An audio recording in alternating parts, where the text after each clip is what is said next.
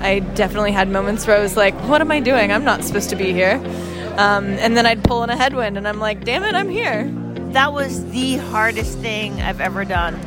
It's dig, bitch, dig. My coping mechanism was just screaming on the top on the top of my lungs and keep pedaling. Completely amazing and ridiculously humbling. And I was just like shouting in Spanish, like ah. It puts you in that space of like, okay, this is all I got. This is this is it, and and and what now?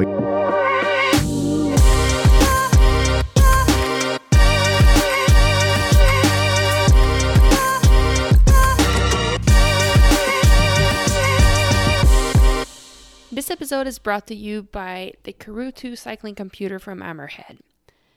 We are done with the West Fjords Way challenge 960 kilometers of self navigation in the West Fjords of Iceland, where we faced wind, where we faced rain, and plenty of hard conditions. And I was so grateful to have the Karoo 2 as my trusty companion to get me from the start to the finish, as it is a self navigated race.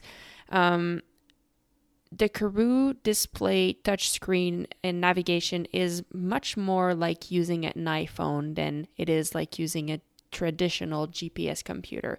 Even when I have gloves on, I can still touch and point and stretch the map and use the map as if it was a phone. Even if it's raining, um, the, the screen has a droplet rejection system which doesn't interfere with what's going on on this display. So, really, for the conditions that we were facing there, I was so grateful to have the Karoo to to get me from point A to point B. It really has been a game changer on this ride.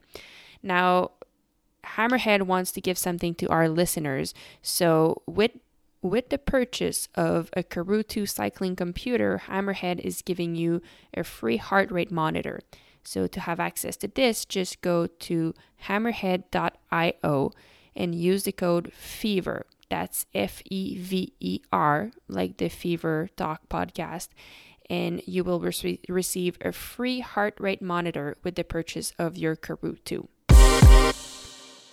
It's now noon, the day after we finished the West Fjords Way Challenge, and David and I are driving back towards uh, Reykjavik to fly back home.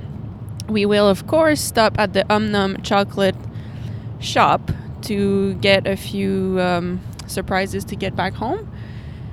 But we wanted to do a little recap on this amazing week that we had here in Iceland if we go back two weeks ago, David and I were not even signed up for this race and had never even heard of it.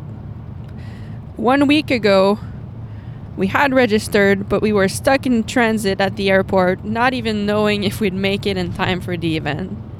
When we finally landed in Reykjavik, that was five days ago, we didn't have a bike, and we wondered if we would be able to race. We then bought a bike, and now five days later, 1,000 kilometers later, we have toured the rest the West Fjords Way route in Iceland, and we've done it all. Um, pretty amazing, pretty intense week. Uh, I feel like it went by so quickly, and at the same time, I feel like we fully lived every minute of it. So it's a really cool feeling. Um, Dave, looking back at how. By the way, David is driving, so apologies for the car sounds. Um, David, looking back at how all of this unwind on in the last few days, considering that you got sick, that you didn't race your own bike, that it wasn't ideal at all. You still, we still made it. How do you feel now? I feel pretty good. I um, on health wise, I feel better than the past two days, uh, so that's good.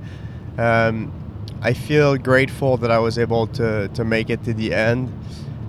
When I look back at that those crazy last seven or eight days, I do kind of feel like wow, this was a lot that we did. Um, the first three nights before the race because we're traveling and we're getting only these two, three hours of sleep a day and then make it here and build the bike overnight and then get going the next morning. Like it's, I think it was just, it's, it was pretty insane and, and intense uh, bit of time. Um, but yeah, I'm proud. I'm proud we did it. I feel very happy that we both finished. There really was some points yesterday where I, I thought I'd be taking a bus ride home. Um, I'm, I'm glad we made all the extra effort and you know looked and found solutions to, to make it happen because I think it was totally worth it. Um, it's 100% out of our comfort zone. You know, it made us discover a whole new side of cycling that we were not very uh, familiar with. Like we're very aware of the bike packing, and, and then it's a whole scene, but we've never actually participated in anything related to bike packing, and so that was a first. And the people were extremely warm. They welcomed us with open arms. Um, everybody helped us. Um, it was just a it, w- it was a great week of riding. Um, so how do I feel? I guess I'm happy. I'm also happy I don't have to ride my bike today. Um, the buddy, the buddy's gonna be happy with a little break. Uh, I'm also happy that the next time I ride a bike, it's gonna be my own bike, which will probably make a little bit of a difference on the enjoyment of the ride. So that's how I feel. Thanks. And over the past few days, you and I had conversations about why do people decide to willingly put themselves um, into a challenge like this one. So, willingly decide to put yourself in a place where it's going to hurt, your body's going to hurt, you're going to be challenged mentally, you'll want to quit and have to push through. Um, everything will hurt, you'll feel tired. Why do we put ourselves into those situations willingly and pay for it, actually? Um, of course we don't have the answer and it's it's a personal decision for everyone but I, I feel like we had interesting conversations about it and it's been interesting to wonder about that so what what do you think dave First of all, I don't I don't have you know a specific specific answer as to why people show up. I think I think these reasons are all very personal. Some, uh, you know, some might not even know why they do it, but they end up finding the, the answer as they they they do the the actual challenge. Um, I think people come for the accomplishment, for you know, there's like uh, there could be a thousand reasons, as I said, of why people come, but there's um, there's a there's something that happens in these events that for me is. Um, is very special and very hard to attain um, without without putting yourself through all these hard bits. Um, before I dig a little bit, a little bit more into that, I also think that there's a there's a special bond that's created between the people that go through hard stuff together and I think maybe some people are also looking for that. You know, I don't know. There's a there's a really strong sense of community that builds around these events more than at any World Cup. You know, where people are alone in their little setup and and, and leave the race the next morning.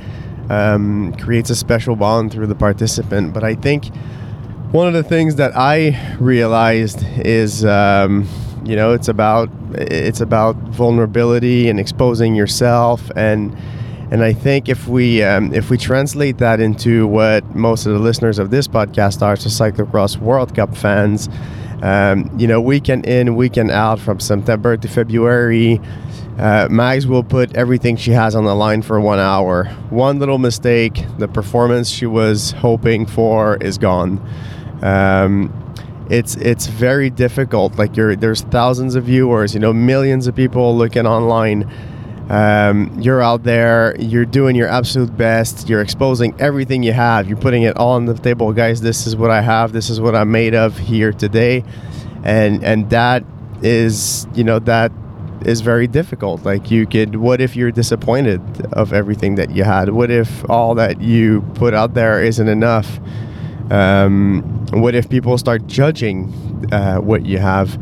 Uh, I think that's very difficult. Um, I think it, it it's it's uh, it's really opening yourself up for, for criticism and not not only criticism, but I think it's mostly opening yourself up to to to judging yourself, you know, or finding like what's really deep down inside of you, like trying to learn how how am I gonna react if I put everything I have and it's not enough? Like who like what what what am what am I gonna think of myself? How am I gonna think of who I am? So I think for the cyclocross World Cup one hour races, um, you know, it, there's there's a couple. Uh, it, it's really really hard. You have to willingly do it. Like you have to you know set look at yourself in the mirror and be ready to say, okay, I'm going. It's all in. It's one hour, and that's it. And I, it's everything I got. I got to put it out there. Um, to to to bring yourself to be that vulnerable and that exposed requires a lot of will if you want and a lot of letting go for these uh, shorter races because because it's a decision that you make. It's a decision that you take that okay this is i'm today it's all i got.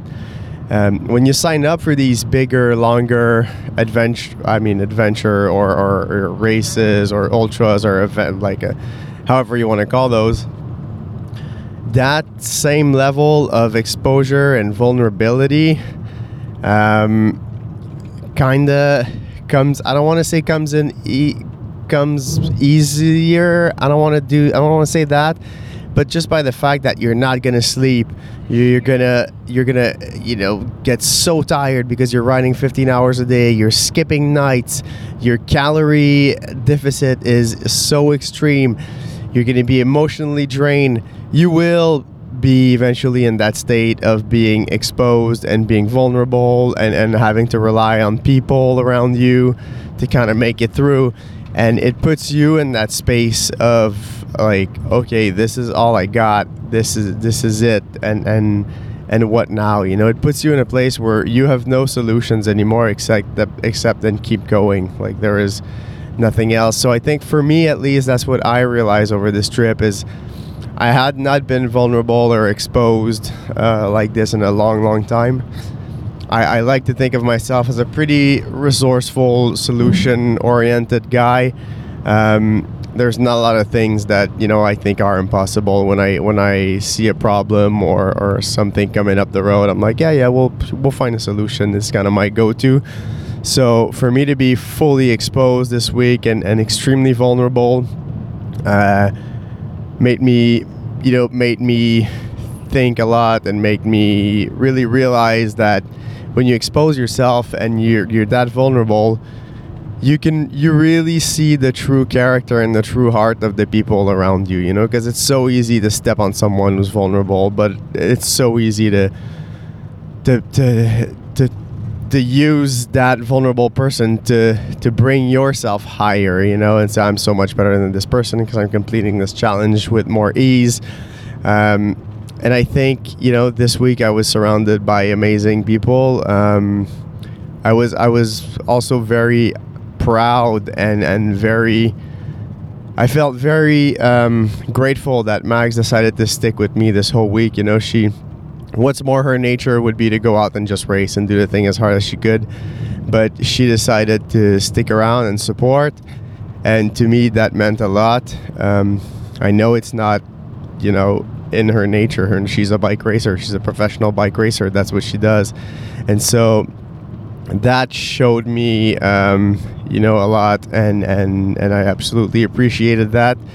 Um, i think this whole community too is more aware of that vulnerability kind of feeling than the World Cup people. I think, I think you know everybody there was at some point absolutely vulnerable with nothing left to you know of nothing like literally at the lowest of the low at some point. and one of the challenges that they've done in the past or maybe it's this one and so i think they're a, li- a lot more compassionate um, with that situation. They know how to deal with it better.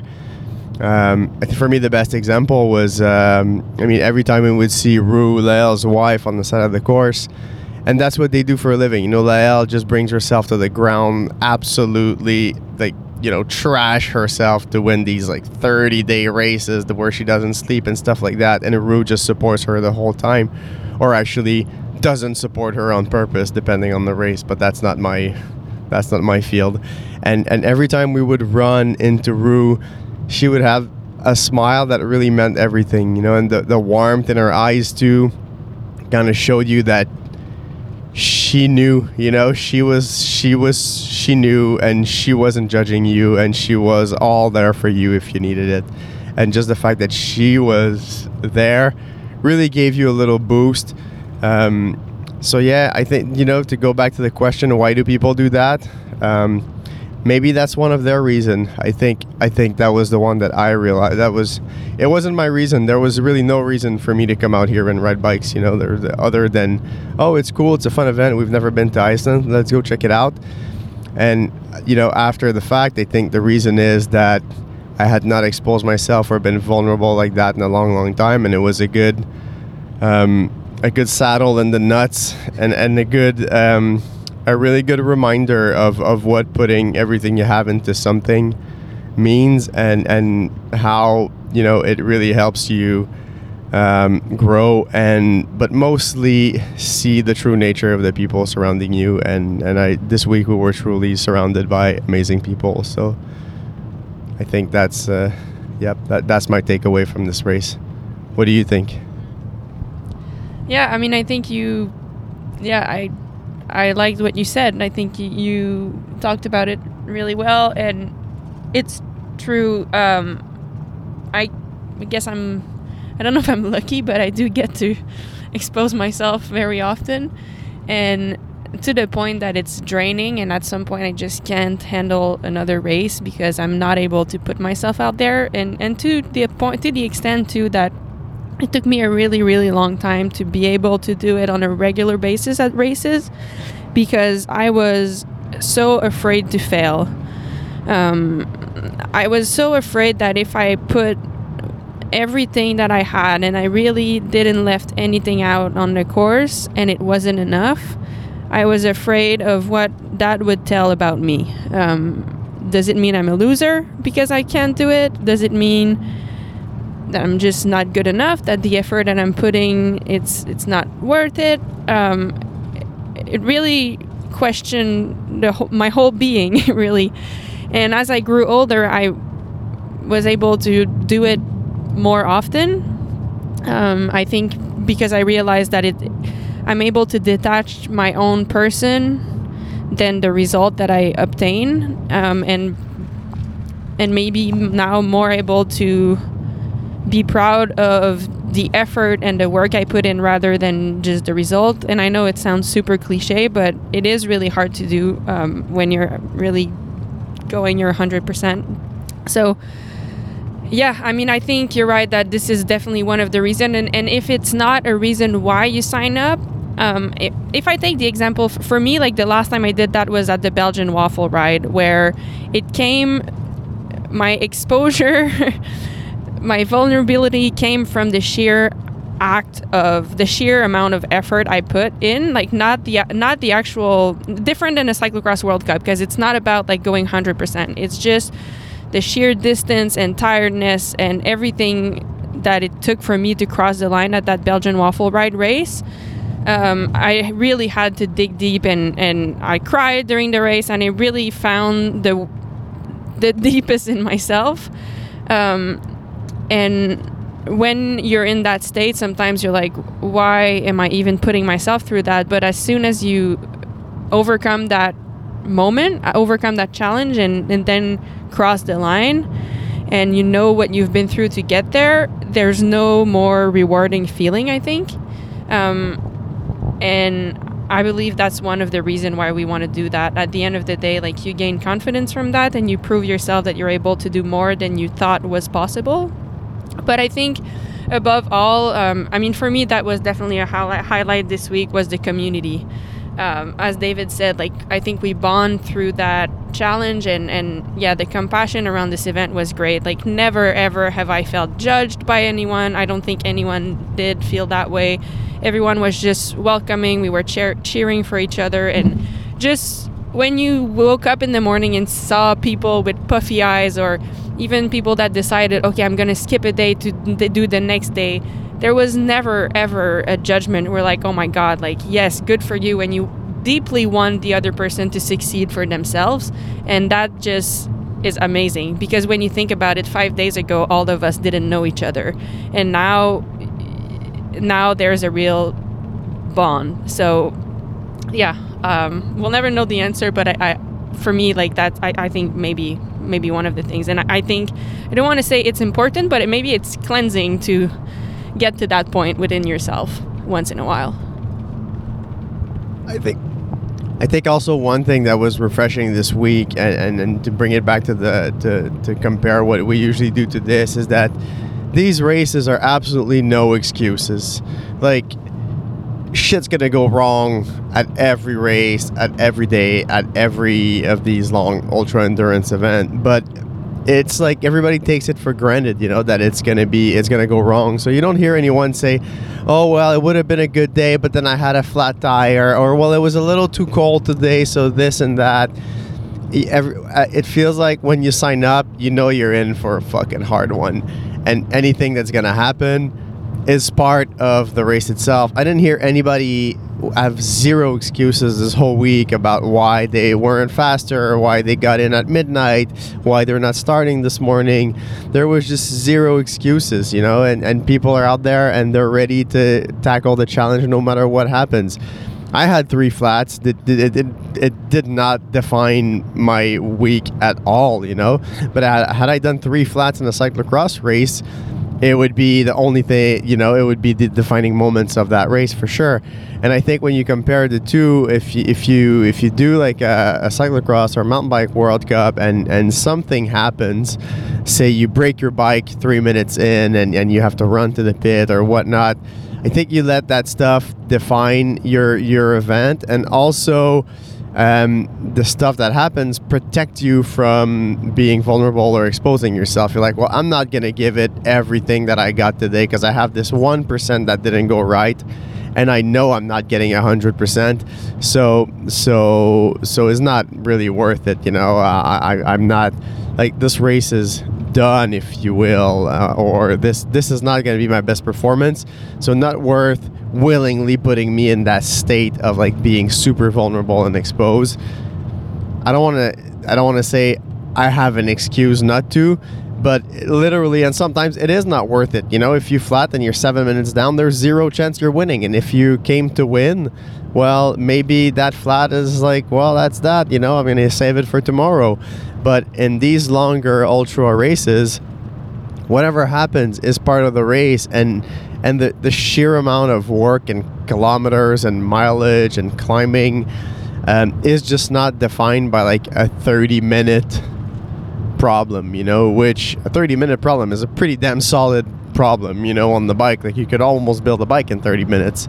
Um, so yeah i think that was another thing that was pretty refreshing this week is that you know people would always share their pos- the positive sides of their rides after the ride not the excuses as to why they weren't faster or why they're tired or why they didn't win which honestly you kind of you hear you know if you go to world cup races or any like high level shorter events you walk around you talk to people ask them how their races were um, you'll mostly hear why did they not perform to their max instead of what did they really enjoy and what made them go hard that day so Yeah, that's true.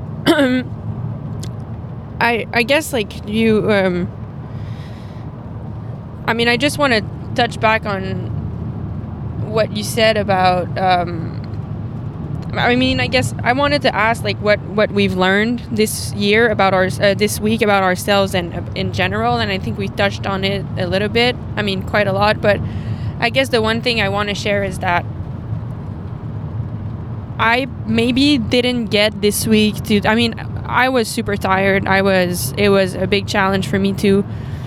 But I didn't get to that state where I was out of resources this week. Um, however, I was challenged in a very very different way where in which that David uh, touched on earlier.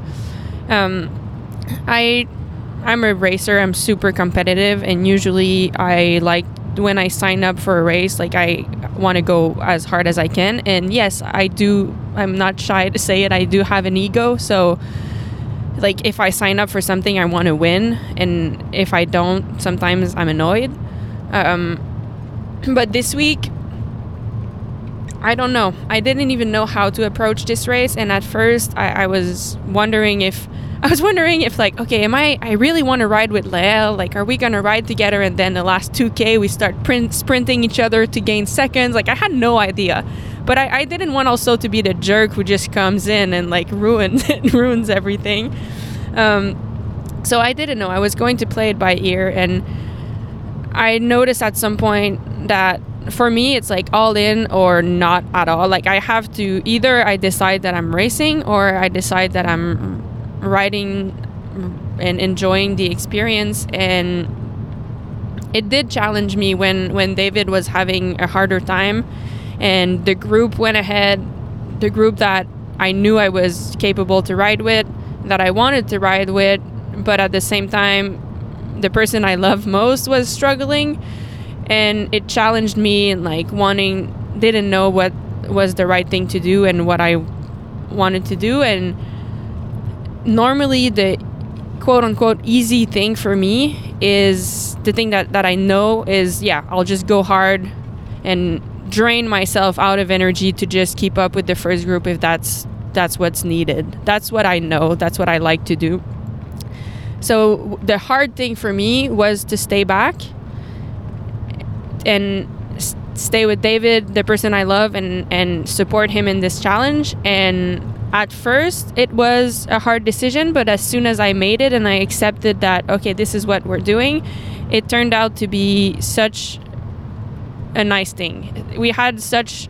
I mean, as much as it was a hard moment, we I, I'm so glad that we shared this moment together, and it turns out I found I found it extremely rewarding to be there and help and support him and I had I felt so much pride when I saw him overcome the challenges and make it through the end and for me that's what I learned uh, that that's a new side of myself that I didn't know I'm normally pretty selfish when it comes to racing and stuff like that so I discovered a side of myself that I didn't know um, normally I'm the one being supported, and this time I really, really enjoyed supporting David. Um, so yeah, that was something that I never knew, I didn't know I had in me, but it was really cool to discover that.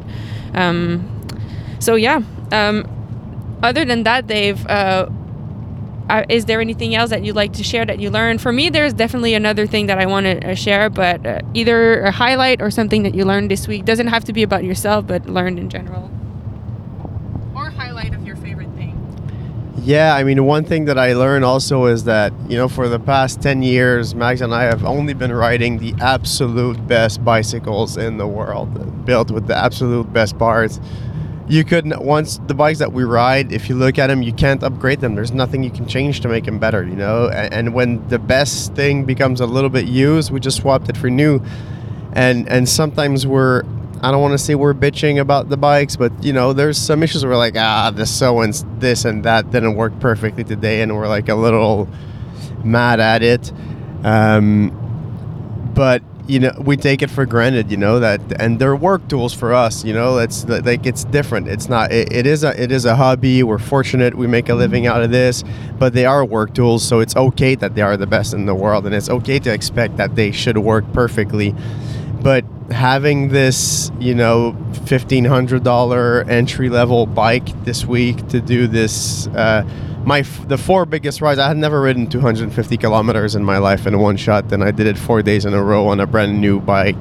That was. Uh, the whole bike wasn't even worth the price of one wheel of uh, our actual bikes. So, so I learned that you know we should appreciate maybe a little bit more the, the the equipment that we use on a daily basis and when there's a little something i mean it's still so nice to have the support of the best companies in the world for equipment and to have you know top of the line bikes and wheels and gears and group sets and all of that stuff like it really does change your experience on the bike um, I mean, yeah, when I started cramping yesterday, the only reason I was cramping is because I was bouncing all over the place on the bike. Um, the only reason I was bouncing all over the place is because I had 55 psi in, in, in very narrow tires on very heavy wheels on a full aluminum setup. So nothing to dampen vibration, uh, nothing to absorb a little bit of the impact. Where you know I would usually have like much much wider tires and and a lot less air in them and carbon fiber everything, um, and so the bike really changed the experience for me, you know. And as much as I didn't want to whine about it the whole week, because uh, again, when I decided that we were going to do this and I was going to do it with this bike, well, I took the decision and I moved forward with it. But it does, it did make me realize that, you know, we're extremely fortunate to have partners that support us with the absolute best equipment in the world, and it makes a big difference on the ride. Yeah, and to that point, because what I was going to say is one thing that I learned is I mean from the people that were there, like I guess since we're always focused on like performing at the best we can, we rarely do something different, something that we're not prepared for or something that we don't have the optimal equipment for. But this week, I mean some people that I talked to and that we met started riding a year ago or starting decided in January that they wanted to start riding more and then they registered for this event. So I learned that and and then to add to that, like your bike, although it, it wasn't optimal, you made it through the 1,000 kilometers of rugged terrain with this bike. So perhaps we don't always need the top equipment to try something new. Perhaps we don't always need to be the best prepared in the world to try something. Um, for me, seeing these people come in being like super confident and just brave enough to try something that they maybe know like they haven't prepared their whole life for that was just so refreshing and it opened my eyes to possibilities of like things that i can get myself into maybe.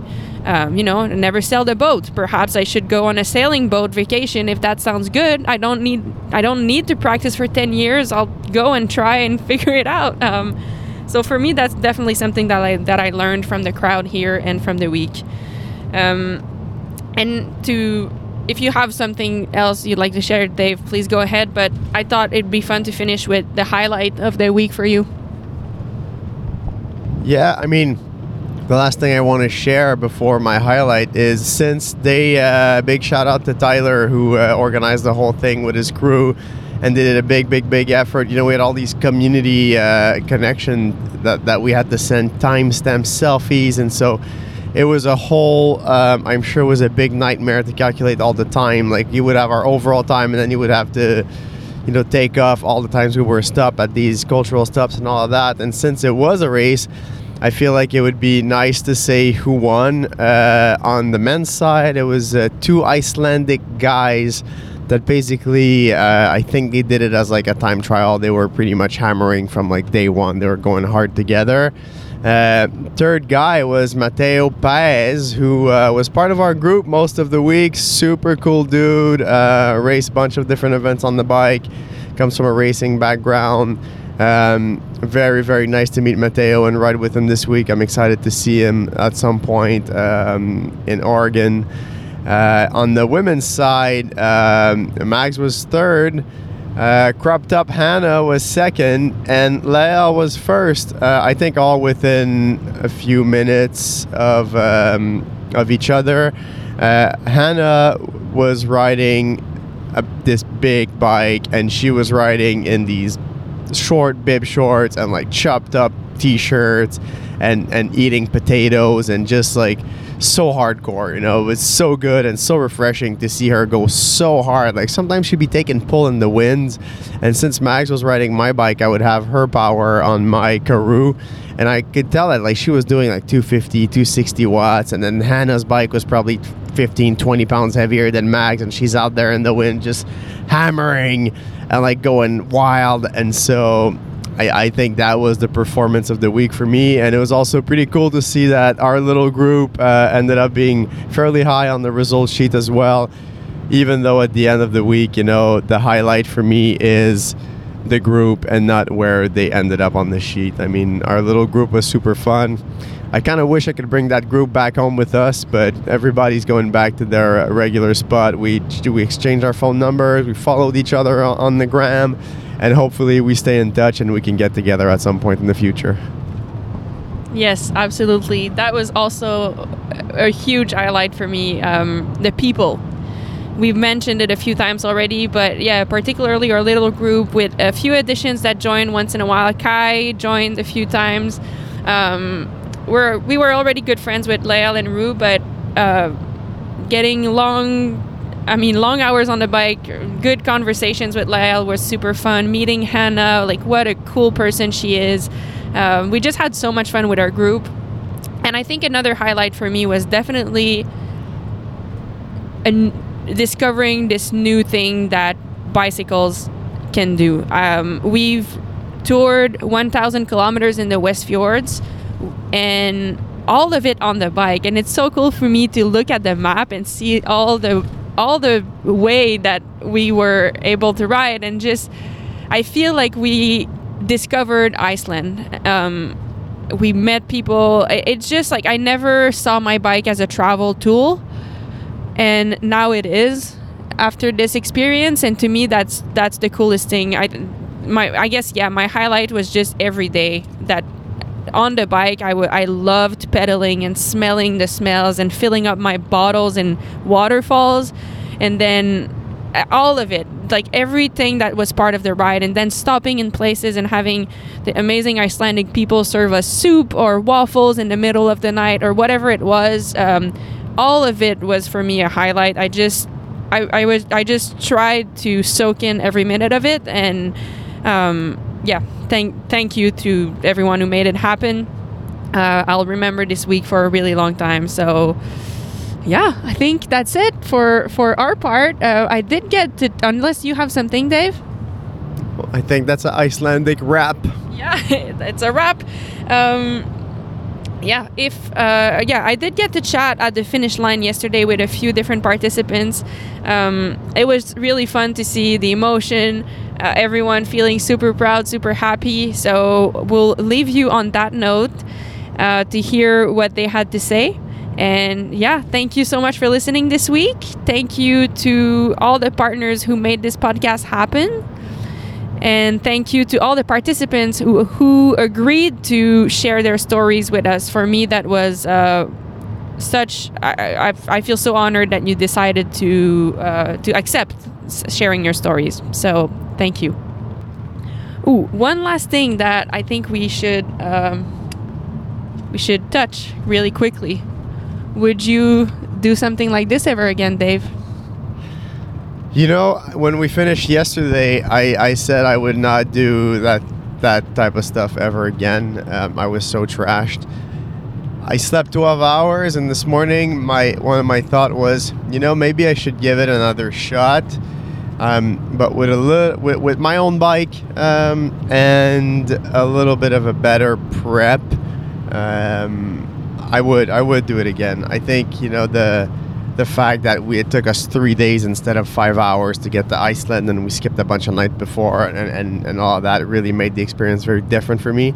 So I don't know that I that I had I I don't know that I would do just that, you know, race only ultras, but I would definitely give it another shot, see, um, experience it differently with, uh, you know, in better health and with a better setup. Would you? Yes, with no hesitation. I think okay, a little bit of hesitation, but um, I don't know if I would do the ultra stuff. I like sleeping way too much, and and I don't know that I was that I would be able to do to skip so much sleep. But something like that with the cultural connections where we also got to stop and discover the country i guess in, in other terms for me traveling with the bike yes i would actually love to do one of those every year now. Um, visiting different places and using my bike as a tool to travel meet people and just um, yeah discover new countries. So i think i think yes but but we'll see brewery where everything started, what, five days ago. Um, the energy is good around here now. We just finished the race. It's the finishing party. I'm with Brooke Gowdy, which uh, who we met. I mean, on the first day. How are you doing? How was your experience this week? Um, it was a pretty amazing experience. Um, so I, after the first day, I DQ'd, which was really quite disappointing for me. And I'm really thinking about. I keep continue to reflect on this experience. What does that mean? Um, and why do I have such disappointment? And I remember, uh, for me, like thinking about the opportunity to get back out there. Um, my body was destroyed. It is the toughest thing I've ever done before. I've never ridden 160 miles, but every opportunity, every thought in my head kept saying, How do you get back out there? There must be a way. And I think, um, you know, I going back out there again and going to the last stage and being with everybody and continuing to push my body even though I DQ'd and to re-enter the race just really taught me how much I love this, how I love being on my bike, how I love having an adventure, how I love challenging myself. Uh, just so many beautiful moments today, even though they were incredibly tough, even though my body hurts so bad. Um, so just learning how strong I am and the yearning I have to just do really tough shit and to keep doing it. You told me you told me on the first day uh, what what what was your motto? Uh, some something about go bitch go. What was it? It's dig, bitch, dig. Yes, and, and you did. So congrats. Thank you. Thank you very much.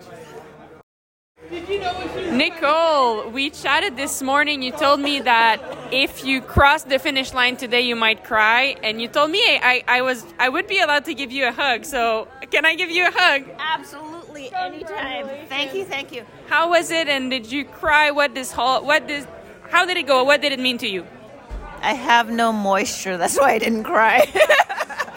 but um, that was the hardest thing I've ever done. And I've had a baby naturally. That was harder than having a baby. Um, it was relentless, and every time I thought that I could get a break, there was no break in there.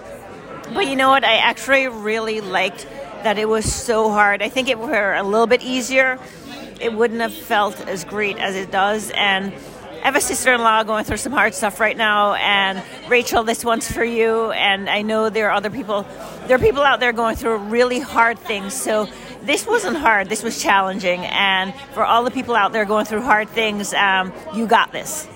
Thank you, Nicole, and thank you for your bright smile and energy every day. Oh, thank you so much. Kai, we rode together most of the week, and one of the highlights for me was meeting you and becoming your friend. So thank you. Um, but also, I know this morning we we chatted and you hadn't slept, you didn't feel great, yet you went out there today and you killed those first climbs. How was your day? How how do you feel about this whole experience now? Well, uh, the first climb was really tough actually, and then and then and then what happened? Then I got super cold, and I couldn't really focus. You know, it would take like two two seconds for me to actually focus on something. And I'm like, wow, I can't see. Then after a while, I I started nodding off, and I eventually fell from the bike. Oh no. well, no, that day was really great, but it was just rough. Um, I have never done this many miles in such consecutive day manner, so uh, that was something new for me.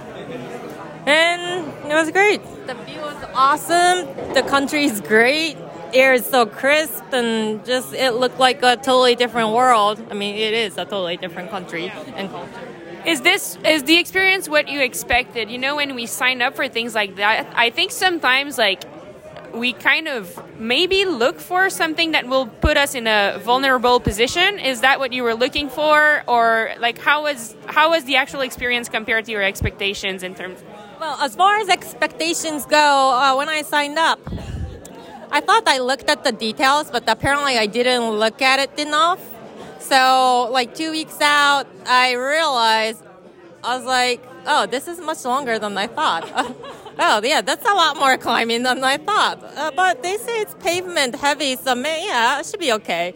But it was really, really, I think it was much tougher than what I thought it was going to be. I don't know what I was actually expecting. I, I all I knew was it's going to be very adventurous, and that's what I like. So that's why I, well, I often sign up for things just because it sounds fun or adventurous, and I don't really look into it any more than that. Yeah. So Yeah, but then you can prove yourself that you can do more than you think. Yep, yep, that's right, that's right. Yeah, so that was great. Yeah. Thank you. Julie, uh, first of all, where are you from? But also, how was your week this week?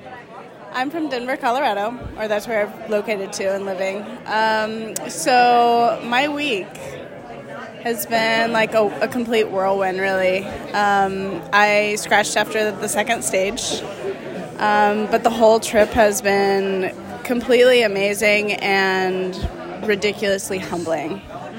Like, I only picked up cycling in January, is when I started trying- January, like uh, this year?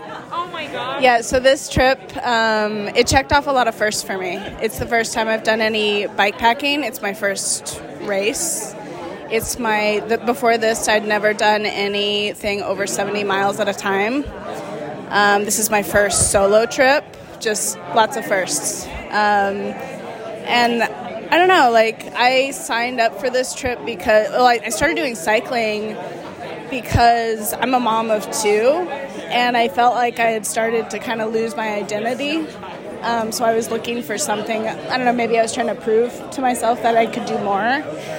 And but yeah, I'm I'm so incredibly impressed with like like my first stage was I was so proud of like what I did and my speed and everything and um, but it was very humbling to say like I mean, you sh- I, you should be proud. 500 kilometers in two days is crazy, especially considering you're mom and you started riding in January. Um, you came here with with a goal that you shared with us. Um, now that the experience is winding down, uh, do you feel like you've accomplished that goal or that you found what you were looking for? Yeah, like I said, I, I I gained so much confidence in myself, and I really like kind of knocked it out of the water for my expectations the first day, first two days really. Um, I'm signed up for a race in August, and I feel so prepared for it now. Um, so even though like I was so like I've never quit anything, I don't think in my life, and I was so disheartened to scratch, but like it's what my body needed at the time. Um, so I'm super bummed, but super proud at what I did, and yeah, I think I I think I did everything I came to do. That's awesome. Thank you so much and congrats. Matteo, on the first night we met at this exact place, maybe a table, table over. Um, you had some big goals. You were excited to be here. How do you feel now that the adventure is over? Are you happy? Did you find what you were looking for? How is it? I think it ticked all the boxes perfectly. Um, yeah, today was amazing. Like you know, you know the the feeling of one more to go. It gives you a little extra energy. Um, but all together, I think it was a good effort. Um, it was still a ton of fun, and I met a lot of great people. It was ten out of ten. What does uh, this event mean to you? Like, and what does it mean now that you're done? Like, I, don't know. I think it. I don't know what it means yet. I'll probably know in a couple days once I can decompress a little bit. But I think that this community is is kind of the the core of that. What it what it means. I think that's that's pretty much it. Really, yeah. Cool, thank you. I agree. It's the finishing party. We just finished the awards. Hannah got second. Um, the, one of the highlights for me was becoming your friends and riding riding with you. So thank you for the fun week. How uh, how do you feel now? And like, how this the how did the experience compare to what your expectations were coming in? Yeah, absolutely. Um, yeah, right now I'm, I'm feeling pretty good. I feel really grateful and like just full um, in general because of how fantastic all the people are that are here. Um, and the fact that we did the damn thing. Um, yeah, I didn't expect anything coming into it. I didn't really know if I could. I mean, I was pretty certain I could do it. Um, I didn't know how fast, and I got really. I won't even call it lucky. I I really am grateful for having this friendship and this just ride group with you and with David and Lau um, because it pushed me in a way that I didn't know I was capable of. Um, and I think that that's really cool.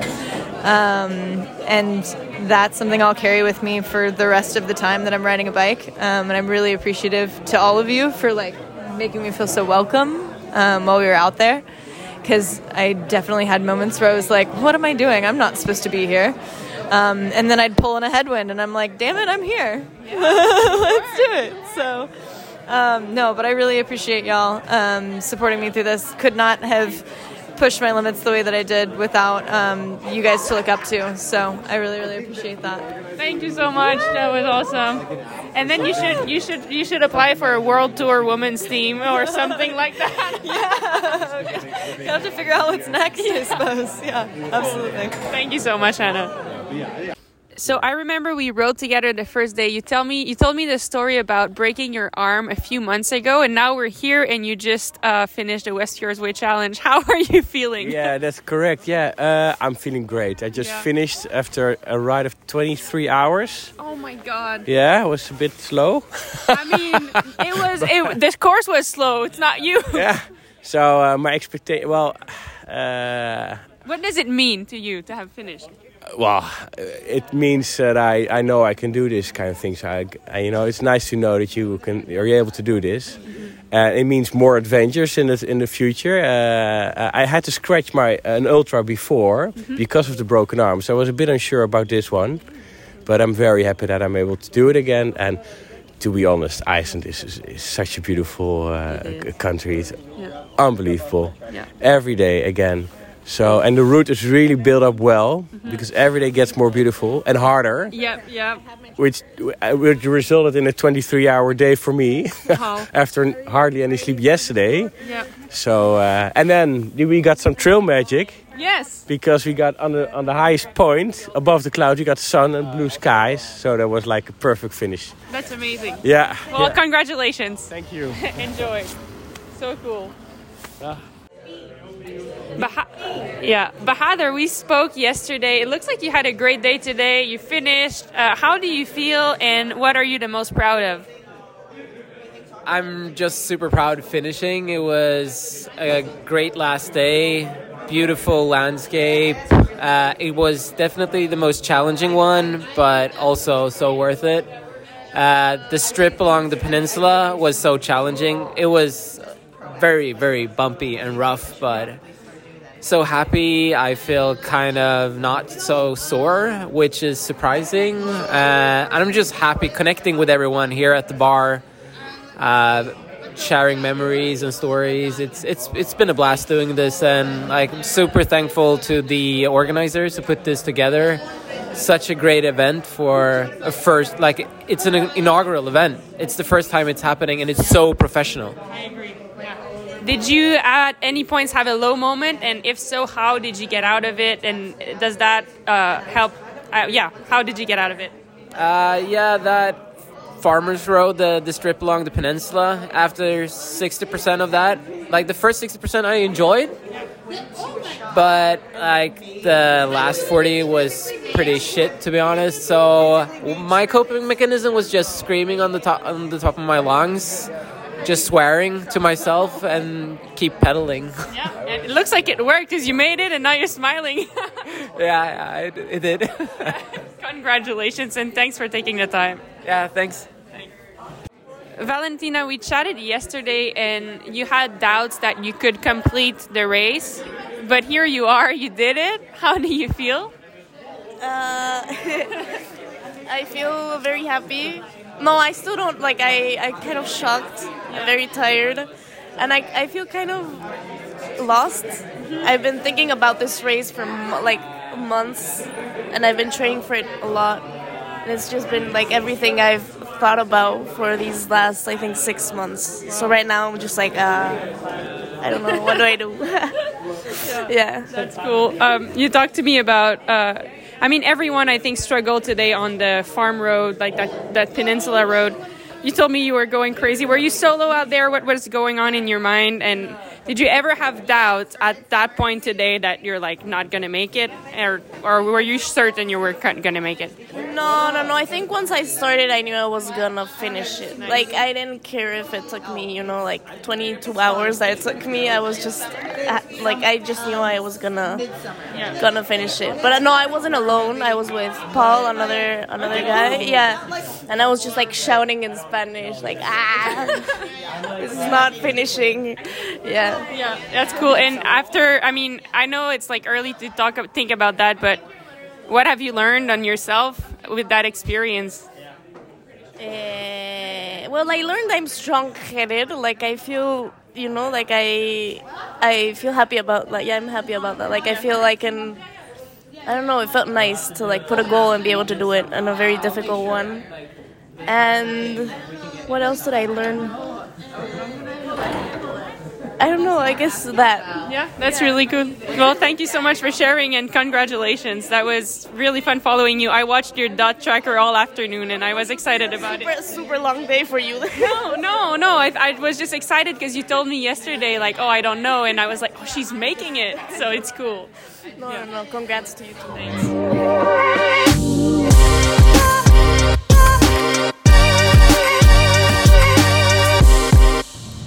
Once again, thank you so much to Hammerhead for presenting this episode. One more thing I'll say about the Karoo cycling computer is because of the extremely well done and bright and fully colorful display, I didn't know how long the battery would last and if it would be enough to last me the whole stages. We were out there sometimes for 12 hours, 14 hours. Um, and to my surprise, I was able to do it on one charge. I mean, I charged it every night, but the battery lasted for that long, and that was a surprise to me. So, um, Karoo 2 is even better than I expected for those long adventures, which I'm really excited about. Remember that Hammerhead is giving you a free heart rate monitor strap when you purchase a Karoo 2. You just have to go to hammerhead.io and use the code FEVER at checkout to get your free heart rate monitor. Thanks again, and thank you all for listening. Thanks to everyone who's been a part of these episodes, who's been a part of the West Fjords Way Challenge. Uh, it's a week I will remember for the rest of my life. Cheers, everyone.